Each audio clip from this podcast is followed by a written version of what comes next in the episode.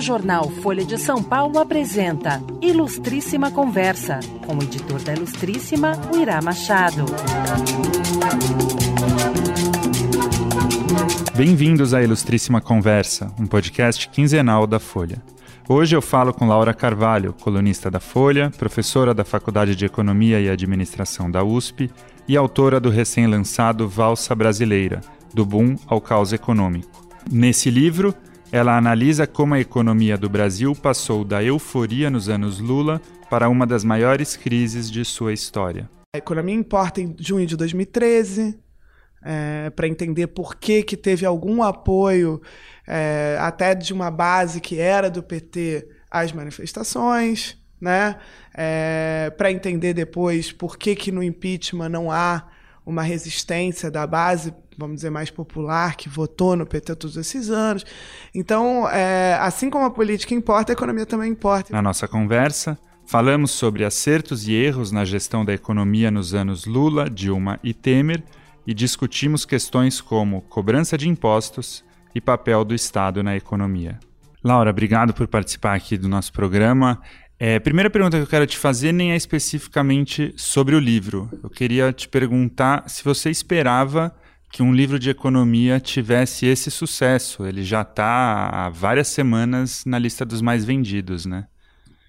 É, eu não esperava. Eu até achei que. Eu lembro quando eu estava no processo de escrever o livro, eu pensei, bom, esse livro vai sair. Eu achei que fosse sair no fim de 2017. É, eu queria que ele saísse logo, porque eu estava com medo dele ser contaminado pelo, pelo ambiente de debate eleitoral e que isso acabasse, inclusive, minando qualquer possibilidade de, de, de, de o livro ser lido, porque eu achei que as pessoas não fossem estar, de um lado, preparadas para nenhum tipo de autocrítica do período dos anos do PT, e de outro, nem um pouco dispostos a discutir é, outro tipo de agenda econômica, né? É, no fim, o livro saiu em 2018. É, eu achei que isso fosse atrapalhar muito, mas eu acho que acabou ajudando em algum lugar. Acho que de um acho que as pessoas estão um pouco é, descrentes e decepcionadas, desiludidas. Ao mesmo tempo, é um debate eleitoral que é, tem uma lacuna em que as pessoas não sabem é, exatamente o que, que vai acontecer, é muito incerto. E aí abriu um espaço para uma reflexão, incrivelmente. E, claro, uma reflexão crítica, uma reflexão que tenta olhar para trás e apontar também o que, que é erro, o que, que é acerto, mas sem, sem muito, é, vamos dizer, sem, sem, sem criminalizar e demonizar é, ninguém. Eu acho que, incrivelmente, talvez o país já esteja um pouco cansado também dessa, é, dessa falta de. Né, dessa polarização em que não há espaço para reflexão. Mas muito surpreendente. E, e talvez parte das vendas se explique pela linguagem que você usa, né? Claramente tem um esforço ali grande de tornar o livro acessível coisa que em geral os economistas não fazem, né? É, é, quão difícil foi esse esforço? Claro que você já faz um pouco disso na sua coluna, mas produzir um livro técnico é diferente, né? Foi grande o esforço nesse sentido? Foi. Acho que essa é a parte, para nós economistas, é realmente a parte mais difícil. O livro tem uma tabela, né? Imagina para um economista fazer um livro que não tem gráfico, que não tem. Né? E eu lembro da conversa com o editor. Eu falei, mas, mas será? Mas o gráfico ajuda, as pessoas veem o gráfico, elas entendem. Ele falou, não, não é bem assim, é, assusta. Então, desde isso, né, desde o fato de não ter é, coisa muito técnica. Eu puxei todas as referências a estudos estatísticos e técnicos para as notas de rodapé, né, para que o texto flua é, para um leitor que não esteja interessado nesse diagnóstico mais profundo e técnico, é, consiga entender. Né? Por outro lado, também não consegui abrir mão de colocar todas as coisas ali como referências para quem é um leitor é, que tenha mais familiaridade, que queira procurar é, essas, né, esses estudos mais técnicos. A linguagem, de fato, o aprendizado maior foi com as colunas na Folha. Né? Acho que já faz agora, fez essa semana, semana passada, três anos que eu estou com a coluna. E nesse tempo é claro que ser professor já é, de alguma maneira, tentar ser o mais didático possível. Mas realmente eu lembro de, de, de ter muita dificuldade no início da coluna é, conversando com amigos que não são da área e que me diziam: não, é, essa eu entendi 50%. Eu falava, gente, como assim? É, eu tinha certeza que eu tinha é, sido o mais didática possível, mas aí tinha lá taxa de câmbio. E aí você fala: bom, as pessoas não entendem o que é taxa de câmbio, né? não, não tem jeito, você tem que falar de outro jeito. E acho que aí eu fui, fui me esforçando cada vez mais para me fazer entender e, e, e me parece que não é impossível também. Acho que as pessoas. O que o livro está mostrando é que as pessoas têm interesse, elas ficam bloqueadas por esse vocabulário e que os economistas acho que não, não têm, na maioria, muito interesse ou esforço em, em se fazer entender. E aí eu me pergunto se é um, um uma dificuldade, se é uma falta de tempo para se dedicar a isso, ou se também não é um pouco de, de interesse em, vamos dizer, limitar o debate àqueles que dominam é, aquela técnica, né? até para que ela pareça uma técnica isenta, neutra, científica, é, tal como, sei lá, astrofísica, que ninguém entende, mas todo mundo sabe que ali tem uma autoridade de pessoas que entendem. Né?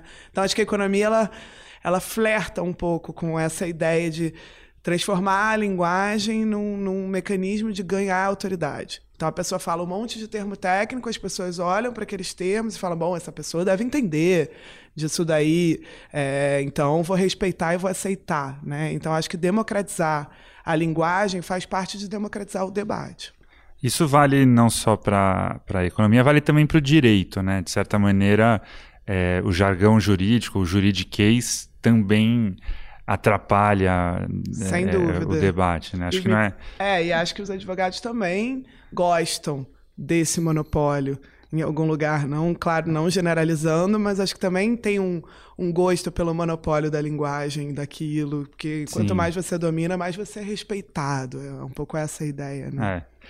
E, Laura, entrando já especificamente no seu livro, é, eu queria começar, até para quem está ouvindo, acompanhar é, a ideia que você procura desenvolver ali, logo na introdução, é, aliás, o primeiro parágrafo da introdução, você é, é, escreve na forma de uma pergunta que, resumindo, é entender como a economia brasileira passou de um crescimento bem acima da média é, para uma das maiores crises da nossa história. É, esse é o objetivo do seu livro, tentar entender esse movimento.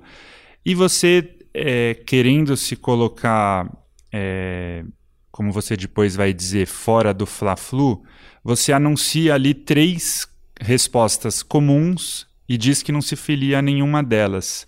Então, a, a primeira resposta é que aqueles, uh, aqueles anos de desenvolvimento foram todos frutos do cenário internacional. Uma segunda resposta é a daqueles que enxergam a crise como uma sucessão de erros de, dos governos petistas, e a terceira resposta, a dos que atribuem todos os problemas explicitamente à política. É, eu queria que você explicasse cada uma dessas três respostas, a qual, as quais você não se filia exclusivamente. Pois é, às vezes a gente vê analistas até utilizando alguma mescla, né? Inclusive no Fla-Flu político, se você olhar, né, em geral, né, você vê frequentemente analistas considerarem que todo o crescimento é mérito do cenário externo e, ao mesmo tempo, a crise é toda fruto da política econômica interna. Né? É, então, não é nem que é, as pessoas assumem necessariamente uma visão totalmente coerente com, com, o peso do cenário internacional versus política econômica doméstica, explicando todo o movimento. Uhum. Né? Mas, de fato, você vê é, muita gente também do, do outro lado, né, de defesa incondicional, vamos dizer, da política econômica do, dos anos do, do, do PT, colocarem, por exemplo, que o crescimento é todo fruto do acerto das políticas e a crise é toda fruto da crise internacional. Então é, é, é, curioso como a gente, a gente vai usando os elementos que na verdade são verdadeiros, porque é claro que há um pouco de tudo isso, né? É, mas utilizando esses elementos um pouco a seu bel prazer é, para sustentar uma argumentação política.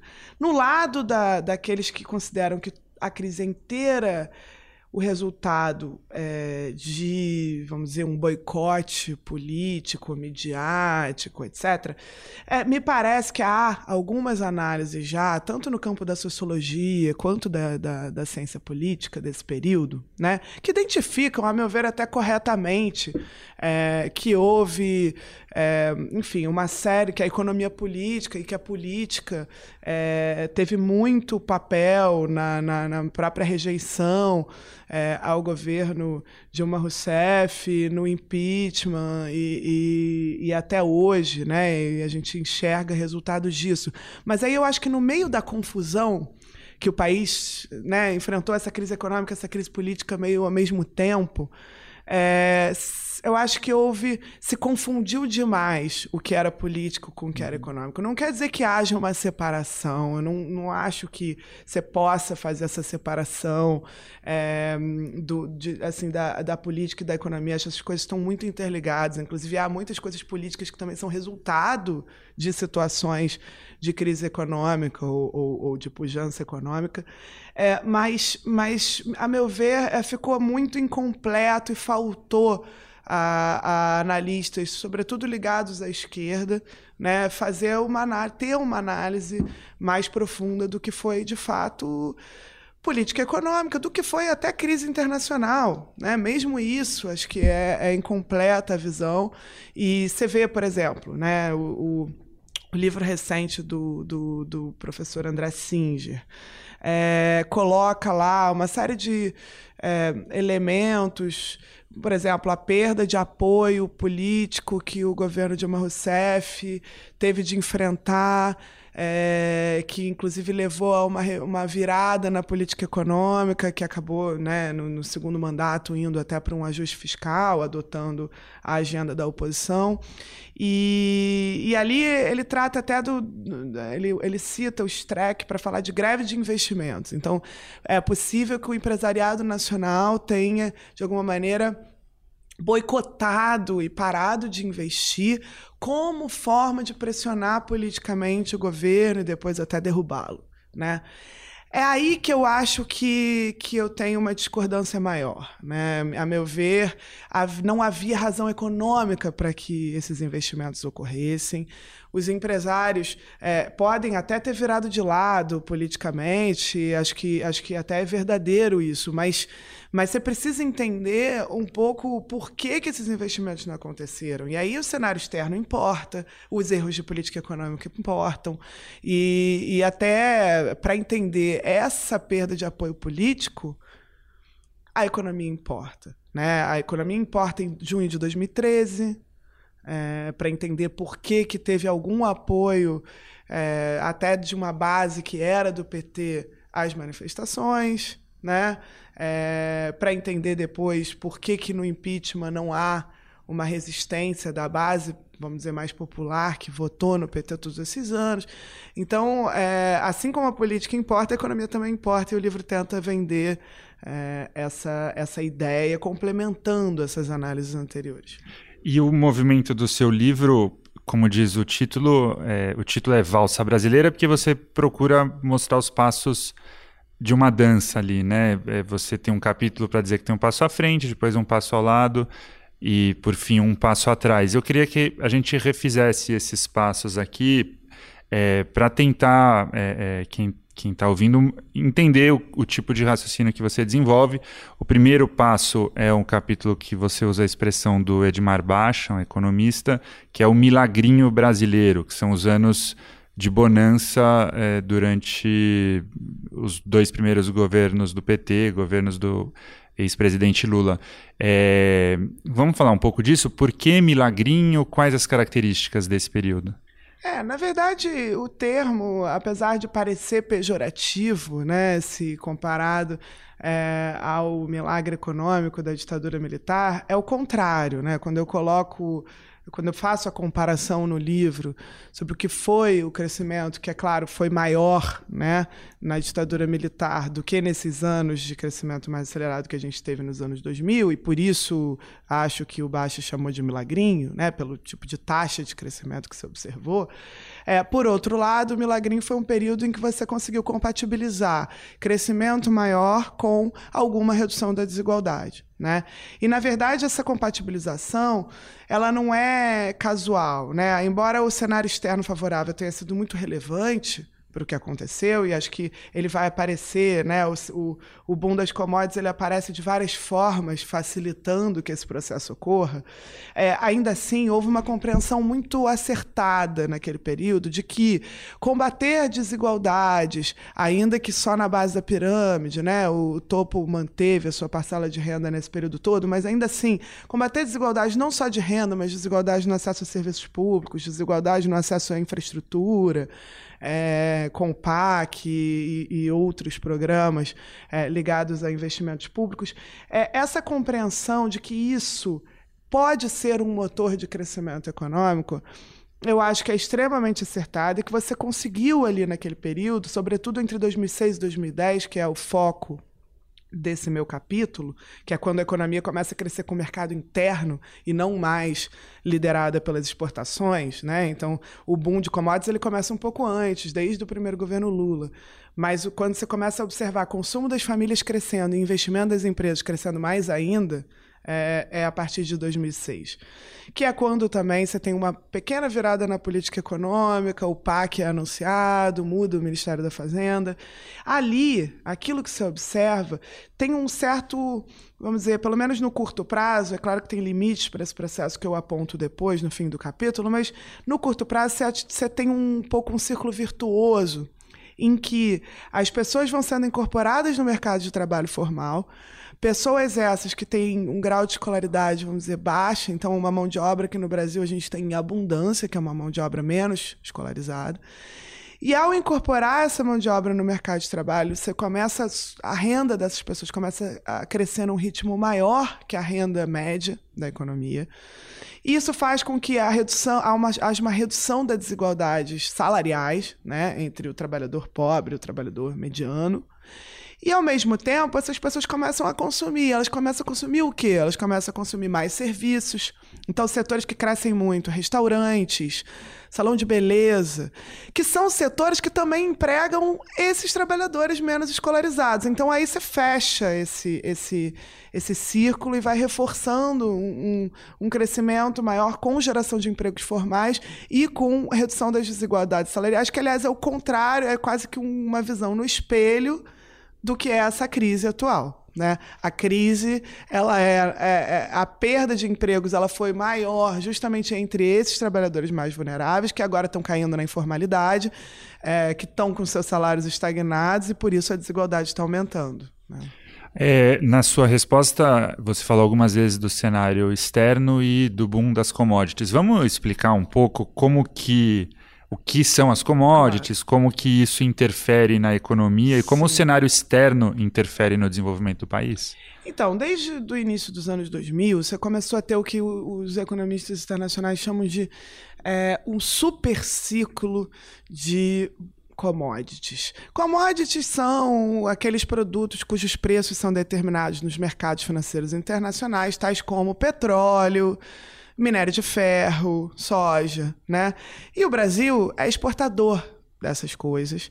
Com isso, é, quando os preços desses produtos começaram a subir muito nos mercados internacionais, e subiu durante muitos anos, teve uma pequena queda em 2008 na crise, mas logo voltam a subir novamente é, você passa a ter uma série de benefícios, não é só no Brasil, né? Por isso esse período é um período em que as economias latino-americanas, outras economias, exportadores de petróleo, etc., no mundo, passam a ter um conforto maior, um conforto que vem de várias maneiras. Então, é claro que tem a própria Petrobras é, é, arrecadando mais e, e, empresas ligadas ao setor, mas isso também cai para outros setores da economia que têm ligação né, na cadeia produtiva com essas empresas. Mas, além disso, o próprio Estado arrecada mais diante desse cenário, o que dá um conforto no orçamento público. E esse conforto, esse alívio, vamos dizer, em que as receitas estavam crescendo muito mais rápido é, e, e é, deixando né, o nosso, a nossa situação de dívida pública cada vez mais confortável, as reservas internacionais sendo acumuladas, o que depois ajudou, no momento da crise de 2008, a gente a, a não sofrer um, uma crise cambial como aquelas que a gente teve nos anos 80. Enfim, é, você vai gerando um conforto e, claro, você poderia fazer muitas coisas diante desse alívio. E, e, a minha visão é de que, embora é, é seja verdade que sem o cenário externo favorável é difícil imaginar um, um tipo de política realizada tal qual é, aquela que foi feita nos anos Lula, sobretudo Lula 2, também é verdade que não necessariamente você utilizaria esse cenário externo favorável dessa maneira. Você conseguiu compatibilizar a redução de desigualdade, crescimento econômico maior, geração de empregos, controle da dívida pública, controle inflacionário enfim, não, não são muitos os períodos que a gente identifica, inclusive no mundo, em que você tem todas essas coisas andando juntas. Você está ouvindo Ilustríssima Conversa.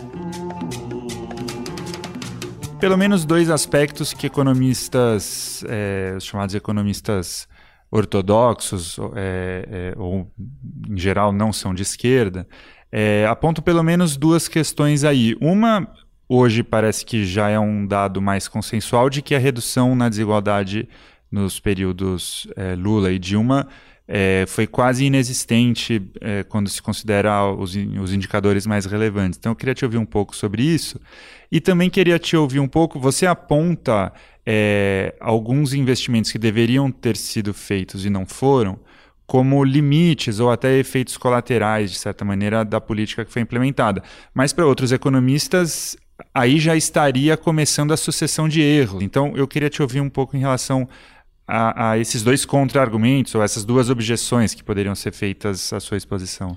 Não, sobre a, a, a, desigualdade, acho que o livro, inclusive, cita todos os estudos mais recentes que utilizaram dados tributários, né, de, de é, imposto de renda, mesmo declaração de imposto de renda, é, e com isso complementaram os dados que a gente tinha, que eram os dados de pesquisa amostral do IBGE. E, e, assim como em outros países, as pesquisas amostrais que perguntam para a pessoa na casa, no domicílio, qual é a renda delas, tendem a subestimar a renda dos mais ricos. Né? É, quando você pega os dados tributários, ainda que você não tenha toda a informação, você tem muito mais informação sobre renda do capital, né? renda que vem de investimentos financeiros, etc. E, e, com esses dados, o Marcelo Medeiros, do IPEA, o Pedro Souza, que fez uma tese de doutorado é, também na UNB, juntando esses dados, o próprio Mark Morgan, que é o orientando do Piketty, que está trabalhando com esses dados, mostraram muito claramente que a parcela da renda apropriada pelo 1% no Brasil, que já é altíssima em relação aos países do mundo, se manteve estável ao longo de todo esse período, de forma que os mais ricos se apropriaram de grande parte, da maior parte na verdade, desse crescimento econômico dos anos 2000. É, disso é, não há dúvida, eu aponto esse como um dos limites, inclusive, para esse processo. Agora, tampouco é verdade que não houve mudança distributiva. Né? Se você olhar para a base da pirâmide, é, o, o, a redução de desigualdade que você tem, tanto no mercado de trabalho, entre trabalhadores, que aí você está tirando renda do capital, você está pensando só salário, né? É, a redução de desigualdade entre assalariados da base e assalariados do meio foi bastante significativa. É, a, a e, claro, tem a ver com salário mínimo, mas também tem a ver com esse fenômeno de, de geração de empregos em setores que empregam essa mão de obra. E, e, e, ao mesmo tempo, a parte dos serviços públicos, né? e não é desigualdade de renda, mas desigualdade no acesso a serviços, também é muito relevante. Porque no momento que você tem, por exemplo, é, um, uma possibilidade de, de, de, transporte público, educação pública, saúde pública, estou dando qualquer, qualquer um desses exemplos vale. Você também é, ganha folga no, no orçamento para outras coisas, né? Então isso também tem um efeito de redução de desigualdade, inclusive na renda. Agora, sobre a pergunta é, é, de, enfim, sobre o, o, tipo de investimento realizado, eu acho que o PAC, por exemplo, fez investimentos bastante necessários, mas também tem muitos problemas. É, mas aí eu não acho que a crítica correta está vindo dos economistas liberais, que, aliás, nem acham que investimento público seja tão fundamental. É, mas, por exemplo, você vê pessoas que estão na área de é, desenvolvimento urbano, como a Raquel Ronick, a própria Hermínia Maricato, gente que está pensando cidades, né? É, olhando e avaliando os investimentos feitos no PAC no PAC Cidades, né, que visava, em tese, resolver alguns dos nossos problemas urbanos. E, na verdade, você vê que esses investimentos também tiveram muita captura pelos interesses das empreiteiras, das construtoras, dos especuladores imobiliários. Então, você vê muito trenzinho para aeroporto, alguns dos quais nem chegam ao aeroporto, como esse aqui é, de São Paulo, né? É, mas você vê pouco investimento em transporte que traga os trabalhadores da periferia para o centro da cidade, que é realmente onde o trânsito está afogado. Né? Então, acho que tem um monte de crítica que pode ser feita ao tipo de, de investimento do PAC. Agora, do ponto de vista da geração de empregos, renda e até de melhoria na infraestrutura, é, assim, pensando transporte interurbano, etc., eu acho que foi bastante significativo e é um dos principais pilares do crescimento desse período. Não acho que os limites. Vamos dizer, eu, eu acho que, de fato, o processo tinha limite. Né? Pensar que é crescimento de serviços e não crescimento da indústria. É, pensar que a produtividade não estava crescendo tão rápido, que a gente só tinha um cenário externo confortável por causa do boom de commodities e não porque a gente estava desenvolvendo um potencial exportador de bens de alta tecnologia. Pensar que essa distribuição de renda no topo é, do topo para a base não estava sendo feita. Você consegue a inflação também de serviços que era gerada junto com esse processo, que se ajudava a compensar com o dólar barato, mas que depois, quando o dólar sobe, sai de controle. Enfim, você tinha um monte de coisa se mostrando, aparecendo ali como é, obstáculo à continuidade daquele processo, ou, vamos dizer, desafios para a continuidade daquele processo. Agora, é, dizer que é, foi o excesso de Estado ou o excesso de investimentos públicos que levou a gente para essa crise, aí eu acho que realmente não, não me parece condizer com os dados mesmo, que são inclusive de uma estagnação dos investimentos públicos a partir de 2011, que foi quando a economia começou a desacelerar também. Então, vamos entrar nesse período agora, que daí é o segundo capítulo do seu livro, O Passo ao Lado, na valsa que você está descrevendo e, e, um movimento que você faz questão de chamar de agenda Fiesp. É, na imprensa e demais economistas costumam utilizar o termo nova matriz econômica, que talvez seja mais conhecido das pessoas que estão ouvindo, um termo que foi usado por um membro do governo Dilma, é, mas você o tempo inteiro frisa a agenda Fiesp. Eu queria que você falasse um pouco desse momento. É, acho que a provocação em chamar de agenda Fiesp ela tem um pouco dois sentidos. De um lado, é, é, o termo nova matriz econômica, na verdade, dá a entender que existia uma, uma, vamos dizer que é algo que tem uma escola de pensamento econômico que estabelece aquilo como diretrizes ou alguma coisa, não sei, é, é que vem da, é uma ideia que o governo teve, etc, etc, é, que parece que segue algum tipo de modelo, um modelo desenvolvimentista ou isso ou aquilo. A meu ver, é, não se tratou disso, né? Na verdade, existiu uma uma série, existia um debate naquele período que era de que você precisava fazer medidas para o setor industrial e você tinha os atores desse setor industrial que demandavam uma série de medidas para beneficiar, vamos dizer, sua lucratividade, né? Então você juntou um pouco a fome com a vontade de comer. É claro que você tinha pessoas é, dentro do governo e, e, e, até economistas fora do governo que achavam que é, o nosso problema principal era de que, apesar de estar crescendo muito, em 2010 a gente cresceu 7,5%, né? foi a taxa mais alta desse período é, de que você não estava desenvolvendo a indústria e que a razão disso era um problema de, competi de baixa competitividade, ou seja, a, a, a indústria nacional estaria com lucro, margem de lucro muito baixa e sem conseguir concorrer com os, com, com os estrangeiros, com as empresas estrangeiras nos setores. É, e que, portanto, a solução seria realizar uma série de medidas que permitissem essa concorrência, vamos dizer, permitissem que as indústrias nacionais cobrassem um preço é, mais compatível com aquele dos mercados internacionais. É, isso significava desde desvalorizar o real, ou seja, deixar o dólar subir para que os produtos importados ficassem mais caros em relação aos produtos nacionais, até realizar uma série de políticas de incentivo a lucratividade dos empresários, como reduzir imposto para empresário, reduzir tarifa de energia elétrica, porque os, que os industriais é, estavam pagando, é, reduzir taxa de juros, que também é um custo. Né? Então, um monte de medida via custo, vamos dizer.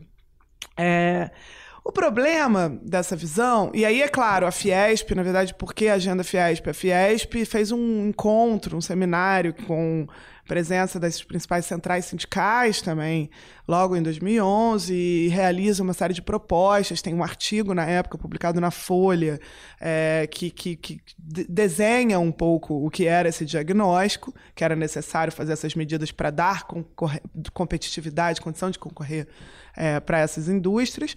E, e aí, logo depois, de fato, se anuncia uma série de medidas que vão exatamente nessa direção. Né? O Plano Brasil Maior, com a, as desonerações. É, claro que ali você não tinha já todas as desonerações que vão acabar sendo concedidas, porque aí depois você tem o Congresso também é, acrescentando um monte de é, setores e, e, e reduções de impostos, de outros impostos dentro do plano. É, mas você já tem ali uma tentativa de reduzir a taxa de juros de forma rápida e desvaloriza o real, então deixa esse dólar subir mesmo. O controle de tarifa de energia elétrica é celebrado pelo então presidente da Fiesp é, numa, num comercial da TV naquela época, é, que aplaude o governo Dilma. E aí o outro lado da provocação com esse termo é que, claro, esse é justamente um setor que ficou conhecido é, durante o impeachment é, por colocar os patos na Avenida Paulista, dizendo que eu não vou pagar o pato e apoiando oficialmente o impeachment das presidentes Dilma Rousseff. Então, assim, se de um lado é uma provocação com os economistas liberais, de outro também é uma provocação é, com a ideia de que fazer esse tipo de, é, de política, né, visando conquistar uma base de apoio, é, é, também pode não ser uma, a, melhor, a melhor solução, né? e que talvez a continuidade de uma agenda mais voltada para o conjunto da sociedade, que é, fizesse os investimentos públicos necessários, que continuasse aprofundando esse combate às desigualdades, enfrentando os conflitos, né, com o topo com o topo da pirâmide de distribuição de renda, ao invés de realizar essas políticas que na verdade não foram eficazes e aí por uma série de motivos, né, mas que é, claramente se provaram é, equivocadas do ponto de vista econômico e político. Né? É, acho que te, a gente teria vivido uma situação diferente. Tem uma pergunta que você faz é, no livro e você responde que eu queria reproduzir aqui porque ela parece interessante. Do jeito que você conta a história da agenda Fiesp, é, por mais que ela tivesse o objetivo de diminuir, dizendo é, de forma leiga, né, diminuir o, o custo de produção para os empresários, é, por mais que tivesse esse objetivo, parece que já era um fracasso anunciado dadas as circunstâncias. Então a pergunta que você faz e que eu repito aqui é: então por que que os empresários aderiram a essa agenda se ela já tinha os seus limites tão claros? Então, acho que essa é uma pergunta de difícil resposta. Me parece que é claro que em meio à globalização, e aí não é um problema só do Brasil, então acho que tem um ponto que é, que é importante, que é, é a globalização ela gerou isso. Todo mundo fica concorrendo via preço, então os países que têm mão de obra muito barata estão é, exportando no mercado internacional com muito mais facilidade, porque partiram de, né, de um, são países de renda mais baixa, que têm trabalho, mão de obra barata, tá que produzem com custo de produção. Principalmente dos asiáticos. Principalmente asiáticos. China. Era a China China, em algum momento, a China já fez essa transição. Hoje já não é um país de renda tão baixa, mas se você olhar, hoje é Bangladesh, Vietnã, enfim, são, são outros países asiáticos que cumprem esse papel.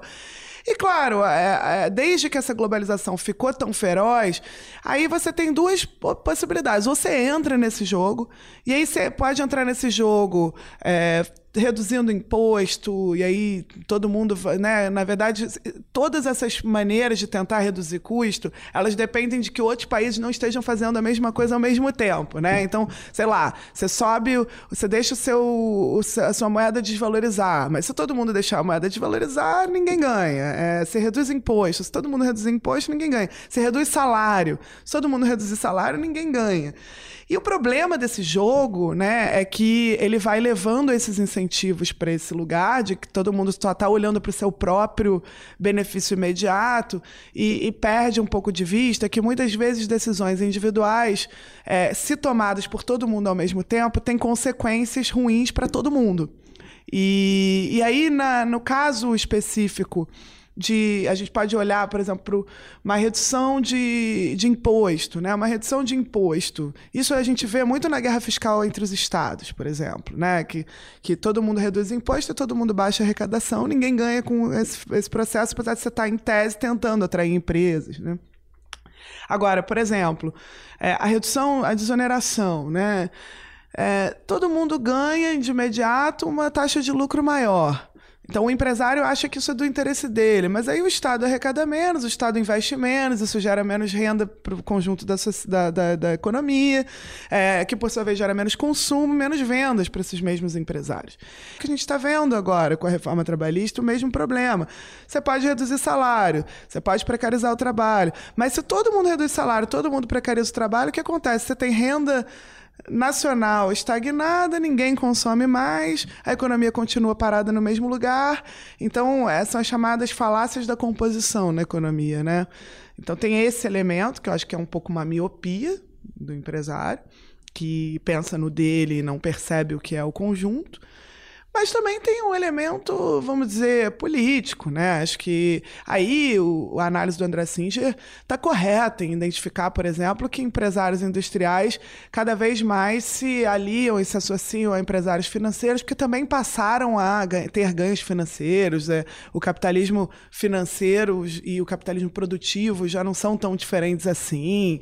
É, isso, isso certamente é verdade e contribuiu para isso. E então vamos para o último movimento é, da sua valsa, ou da valsa brasileira que você descreve no seu livro, o passo atrás. É, um passo atrás que começa. É, eu acho que você identifica já no começo do segundo mandato é, da Dilma. Primeiro, é, é o fim do primeiro, início do segundo, início do segundo, principalmente porque tem o que foi chamada de estelionato eleitoral, você até usa a expressão no livro, e depois continua é, com o governo Temer. Né? Então eu queria que você falasse um pouco desse movimento de recuo, que é quando a crise se acentua. Pois é, até 2014, né, a gente, claro, viveu uma desaceleração, mas se vocês lembrarem do que foi o debate eleitoral na eleição de 2014, ainda foi uma defesa, de um lado, de uma política que ainda mantinha a taxa de desemprego muito baixa, né? E de outro, um, uma defesa de uma mudança de política que ia justamente na direção que acabou sendo tomada, né? É, ali, né, é, é, a gente tinha ainda a dívida pública tinha começado a subir, então em 2014 você começou a ter o primeiro aumento da dívida pública. É, claro que a situação fiscal foi se deteriorando justamente porque a economia foi desacelerando e você continuou fazendo essas políticas que eram custosas de tentar é, reativar a economia por meio de incentivos a empresários. Né? É, mas ainda, vamos dizer, ali você não estava numa crise propriamente, né? E aí o que acontece? Duas coisas. Em 2014, três coisas, na verdade. Em 2014 você tem essa queda de preço de petróleo. E aí eu acho que é, é, é, importante ressaltar, porque isso se abateu sobre todos os exportadores de petróleo, quase todos os países que exportam petróleo tiveram, sofreram um baque em 2014, vamos dizer, inesperado. Mas nem todos viveram uma crise tão profunda e tão longa quanto a nossa crise. E aí você precisa de outros elementos para explicar. É, diante da deterioração fiscal, você tomou um rumo que foi, na verdade, de um primeiro, em 2015, de um ajuste fiscal, vamos dizer, de terapia de choque. Então, toda a promessa, quando foi indicado Joaquim Levy para o Ministério da Fazenda, era de que você faria um ajuste rápido, né, uma arrumada de casa, e que dali em diante a economia voltaria, né, a partir de um bom comportamento da política econômica, você voltaria a crescer, retomaria confiança, os investidores voltariam etc. É, na prática, o que, que, a gente viu? A gente viu um corte de investimentos públicos é, de mais de 35% em 2015, em termos reais. É, outras propostas que iam mais na direção de eliminar desonerações, aumento de imposto, não passaram no Congresso, então o ajuste acabou se dando todo pelo lado dos gastos. Ao mesmo tempo, você fez um, um, um, reajuste de tarifas de energia elétrica, combustíveis, etc., que estavam vinham sendo represadas até para controle artificial da inflação nos anos anteriores. Você soltou isso tudo de uma vez, então você gerou uma inflação é, de 10,67% em 2015. E aí a taxa de juros, o Banco Central, diante dessa inflação acelerada, mantém elevada, apesar de evidências de uma recessão muitíssimo profunda. Então, é como se você fizesse, tanto pelo lado da política econômica, diversos. Você, puxa o freio de mão de diversas maneiras, né? É, e, e ao mesmo tempo em que o cenário externo estava fazendo a mesma coisa. Né, com, com preços de petróleo saindo de mais de 100 dólares o barril para, sei lá, 30. Então, é, essa, essa essa crise, ela não se explica por um fator único, né? Você tem um monte de coisa ao mesmo tempo. Você tem erro, você tem azar. Né? Você tem o cenário externo de um lado, você tem o, a, a, resposta errada da política. O Macri na Argentina, se você for olhar, ele optou por uma política, é, por uma política de ajuste fiscal mais gradual é, até já vendo a experiência brasileira. Né? Então, é, você vê que até ali é, a, a, o governo Dilma, na verdade, foi mais é, radical na maneira de fazer o ajuste do que é, o, o governo Macri foi na Argentina e até do que o governo Temer foi depois. Aí o problema é diferente, né? O governo Temer entra, claro, se aprova a PEC do teto de gasto, que é, se tornará né, muito rígida, mas num primeiro momento, o teto de gastos ele também era mais gradual enquanto forma de ajuste do que o que foi feito em 2015. Porque em 2015 você reduziu as despesas, é, você não congelou, né? É, então, realmente, 2015 é um ano em que se somam forças é, para explicar essa recessão profunda. E depois disso você começa a ter políticas que aí nem é, se abandona até a, a, a dívida pública enquanto, vamos dizer, o centro do, das preocupações do debate, o que é muito curioso. Então, aquilo que parecia ser é, a grande preocupação dá lugar a outras coisas, então a dívida pública continua aumentando, se revê diversas vezes as metas fiscais para baixo. É, os analistas passam a aceitar é, frustração de expectativas e redução de metas fiscais com muito mais facilidade depois é, do impeachment. E, e, a partir daí a preocupação ela foi para outro lugar. Então ela foi para aproveitar a, a crise ou a oportunidade da crise para realizar transformações e medidas, reformas mais estruturais que visassem, vamos dizer, retirar é, ou, ou, quebrar né, o pacto de 1988 é, com, enfim, com com medidas que são ainda mais, vamos dizer, é, de longo prazo, permanentes, etc., é, por um governo não eleito, então sem, sem legitimidade para fazê-lo.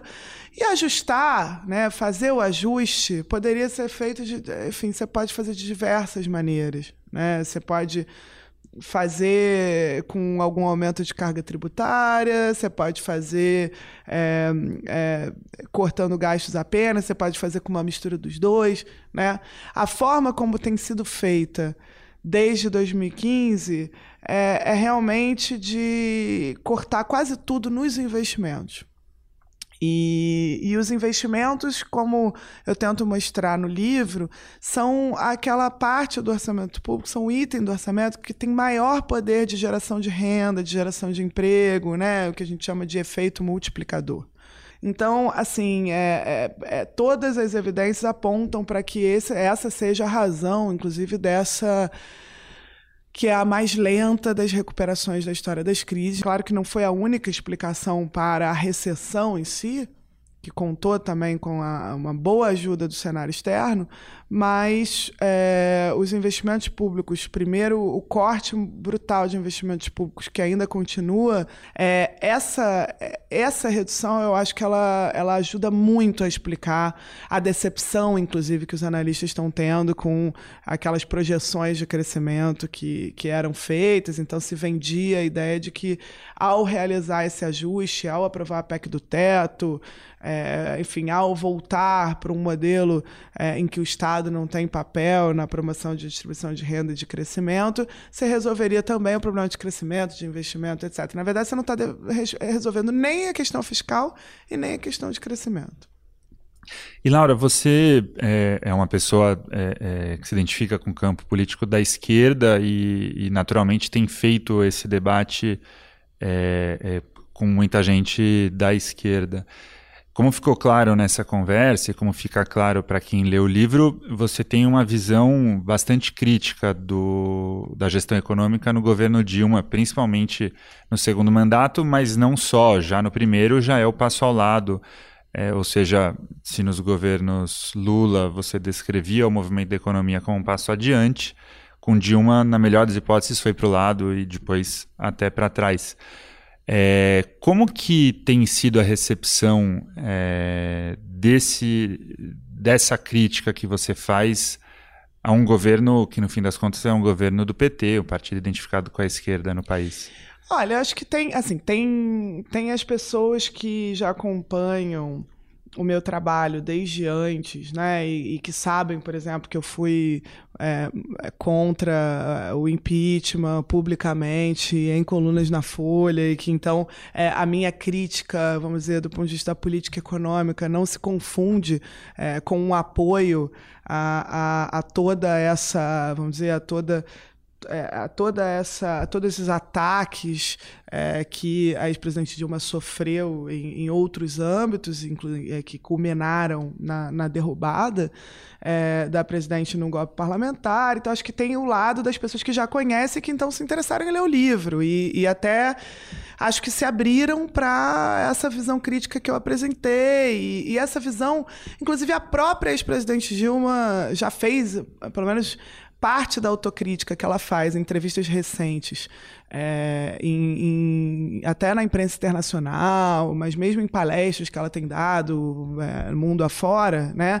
ela fala que as desonerações acabaram sendo é, transferência de renda para empresários que embolsaram e não investiram, e que isso foi um dos maiores erros que ela cometeu. Então, acho que tem, de um lado, acho que dentro de um campo mais informado, é, me parece que está tudo bem, assim, pelo menos não chega até mim é, nenhum tipo de desconforto, né? Agora, é verdade também que é, quando a mídia dá, é a repercussão que o livro está tendo, é claro que esse é o objeto que, jornalisticamente, né, é, o, o, é objeto de mais interesse. Então, o fato de eu ter uma crítica ao governo Dilma acabou chamando mais atenção na repercussão do livro do que o fato de eu ter um, um, uma análise bastante, é, vamos dizer, até generosa com o que foi o segundo governo Lula, especificamente o segundo governo Lula né, do ponto de vista da economia. E, e, é natural que seja assim. É claro que quando isso acontece, também há uma reação. É, e, e, muita gente no campo acha que eu estou fazendo, prestando é, é, o serviço para a direita. Então, esse tipo de coisa surge. E já surgia quando eu criticava o ajuste fiscal, enquanto ainda era governo Dilma, né?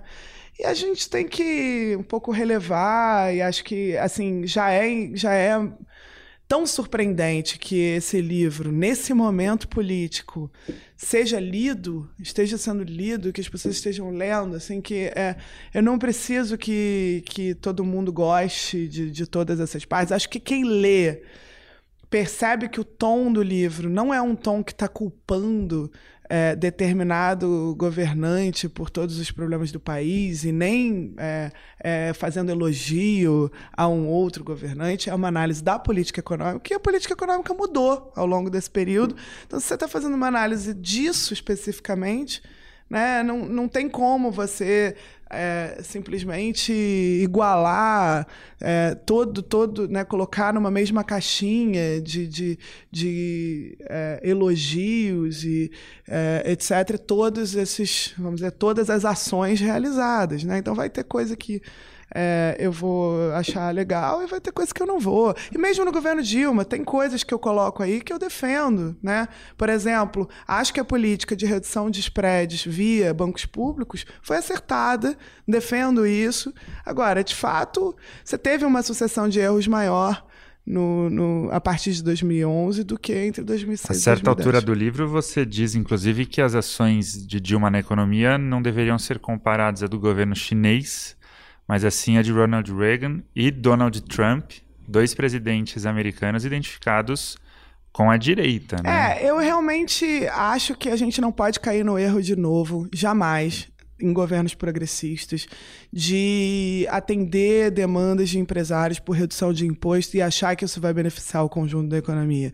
Acho que a minha convicção de que isso é uma política equivocada, é, ela é tamanha que ela faz com que é, esse, enfim, esse se torne um foco importante. Acho que é, talvez seja mesmo é, o, o, centro, o principal desse livro, é, dentro de um diálogo com o campo progressista. É do tipo: olha, veja, isso aqui não é uma política que a esquerda tem que defender, não é o que a esquerda defende em outros países do mundo, pelo contrário, é, o Partido Republicano nos Estados Unidos é que faz isso, que é reduzir imposto para grandes corporações e defende né, para as pessoas e para a população que isso gerará benefícios para todo mundo mundo, porque o grande empresário é quem gera empregos, etc, etc. E que isso não é uma política nossa, que a gente adotou a agenda de outros. E por isso chamar também de agenda Fiesp. É colocar é, claramente que essa agenda não é nossa, não deveria ser nossa, e aí eu falo nossa, nossa do campo, de um campo que está interessado em reduzir desigualdades, em promover transformação social profunda. E, e daí acho que a ênfase nesse, nesse ponto ela é para evitar também que o erro seja, seja repetido, é, muito mais do que para demonizar é, qualquer figura política, muito pelo contrário, acho que é, o tom é sempre tranquilo. Quando eu dei esse livro de presente para Dilma, encontrei com a Dilma no, no avião é, e dei esse livro para ela, eu fiz até uma, uma dedicatória do tipo, olha, a crítica a posteriori bem mais fácil, serve para a gente imaginar é, dias melhores e tal. É, de fato, é como, é como eu vejo. Acho que tem, tem uma análise que tem que ser crítica para a gente evitar novos erros, mas de forma alguma, é, eu acho que o livro tem como ser interpretado dentro de um contexto de debate político como um livro que seja antipetista. Né? Você sabe se ela já leu? Tem alguma notícia então, disso? Não, não sei. É, não tive notícias. Talvez ela não tenha gostado muito. Agora, eu já tinha criticado tantas vezes no jornal e, e, a cada vez que eu encontro, ela elogia as colunas, fala que é, gosta e tal. Então eu, eu tendo a achar que a Dilma ainda ela aceita mais críticas do que, do que possa parecer à primeira vista. E Laura, eu queria fazer uma última pergunta. É, no livro. É, é quase não aparece uma palavra que os economistas ortodoxos, liberais, adoram usar como explicação para problemas da crise, que é o mercado. O tal mercado que, é, em análise de sociologia, é, aparece lá como se fosse uma entidade, né? O mercado quis isso, o mercado reagiu assim, como se fosse uma pessoa mesmo. No seu livro, essa pessoa, mercado, mal aparece. E, e, e, e, no entanto, os economistas é, liberais ou ortodoxos, ou enfim, é, é, costumam dizer que boa parte da explicação de vários movimentos dos governos tem a ver com a reação que os mercados poderiam ter Você não considera isso um aspecto importante? Não, considero. Até tem um trecho que eu trato do que eu chamo do concurso de beleza do Keynes, que é a ideia de que muitas vezes o mercado, né, o Keynes fazia uma usava uma metáfora na época dele tinha uns jornais ou um jornal que fazia um concurso que funcionava assim: você tinha uma foto da mulher mais bonita, tinha várias fotos de mulheres, e aí os leitores tinham que escolher qual era a foto que ia ser a mais escolhida pelos demais leitores, né? Então você não tinha que escolher a foto da mulher que você acha mais bonita, você tinha que pensar quem que os outros vão achar mais bonita. Mas aí na verdade você não tem que pensar o que os outros vão achar mais bonito, você tem que pensar o que os outros vão achar, que os outros vão achar, que os outros vão achar que é a mais bonita. E ele usava essa metáfora para falar do mercado financeiro, é, que funciona um pouco assim. Então, as pessoas levam muito a sério. É, ah, o mercado acha que tal coisa. O mercado subiu porque está com medo é, de tal pessoa ganhar as eleições. Veja bem, às vezes isso não significa que o mercado, se tal pessoa ganhar as eleições, vai cair pra, é, indefinidamente. Isso significa que o mercado interpreta, que os demais agentes interpretam, que os demais agentes interpretam, que os demais agentes acham aquela pessoa é, uma coisa ruim. Então, é, veja, esses movimentos de mercado, eles sobem, descem, não, não há um, um, um vamos dizer, um, uma resposta ou, ou, não há uma resposta de qual é a política econômica correta dentro de ou numa análise que você possa obter de uma análise de movimentos do mercado financeiro. A prova disso é o que está acontecendo agora. Então, se você olhar para a política econômica do governo Temer, você vai ver que, em tese, é a política econômica defendida pelo mercado. Os agentes acham que o presidente do Banco Central é dos presidente com maior credibilidade, é, inclusive se defendia, aliás, o que é uma inverdade, que a queda da inflação e a queda da Selic é, são resultado dessa maior credibilidade da política. Se você for olhar, na verdade, a inflação já começa a cair antes até da troca de presidência do Banco Central, como sintoma da crise econômica profunda. E, claro, a Selic foi, foi caindo enquanto a inflação caía e você tinha nos movimentos de mercado financeiro internacional, uma tendência à entrada de capital no país que, enfim, ajudava o dólar a se manter baixo. No momento em que o Banco Central norte-americano começa a subir a taxa de juros lá e você tem uma reversão dos fluxos de capitais do país, que não tem nada a ver com a nossa política econômica, que não tem nada a ver com o nosso cenário eleitoral, isso está acontecendo em todos os países emergentes ao mesmo tempo. E, aliás, em geral, eu acho que a mídia ela interpreta muito mal movimentos de mercado. Ela, em geral, interpreta o movimento de mercado sempre baseado numa declaração de alguém aqui dentro e, e tende a olhar muito pouco é, para o que está acontecendo no México, na Rússia, na Turquia, na Austrália, enfim, nos países que em geral acompanham nossos movimentos, quase que de, é, de forma muito, muito, muito parecida, igual. É, é, e, e, agora, você olha rapidamente o que, que o Banco Central teve que fazer? Parar de reduzir a taxa de juros Selic. Isso é por quê? Isso é porque a política econômica não está sendo aquela que o mercado quis? Não, é porque os movimentos financeiros globais são especulativos, eles seguem os movimentos que é, eles interessam em busca de retorno de ganho financeiro imediato. Então, se os juros vão subir nos Estados Unidos, se você reverter um ciclo de expansão monetária nos Estados Unidos ou nos países ricos em geral, o dinheiro volta para lá e, e, ninguém quer nem saber o que, que o, o, o fulaninho aqui, que ele não sabe nem o nome do Ministério da Fazenda, está tá, tá, tá anunciando como política hoje, amanhã ou depois de amanhã. Então tem um lado disso tudo que é evidente que interessa ao mercado ter todo esse peso. É, na, no, no, debate, na análise, é, mas a gente, enquanto pessoas que debatem o que deve ser a política econômica, ou, ou mesmo quem está analisando os erros e acertos de política econômica, tem de fundamentar nossa análise com base em movimentos de mercado? Acho que não. Acho que na prática esses movimentos é, eles atrapalham muito, eles tiram a autonomia da política, sem dúvida. É, agora é o exemplo disso. Você achou que estava num ciclo de redução de juros e esse ciclo acabou, mesmo com a crise ainda profunda, mesmo com estagnação.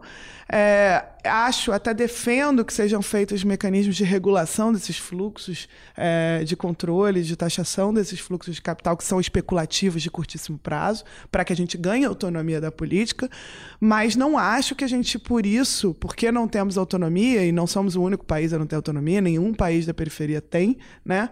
É, que a gente tem que orientar nossas escolhas com base é, no que esse tal mercado está dizendo, quando na verdade a gente sabe que isso daí é um conjunto de, de, de ações de especulação para ganhos imediatos.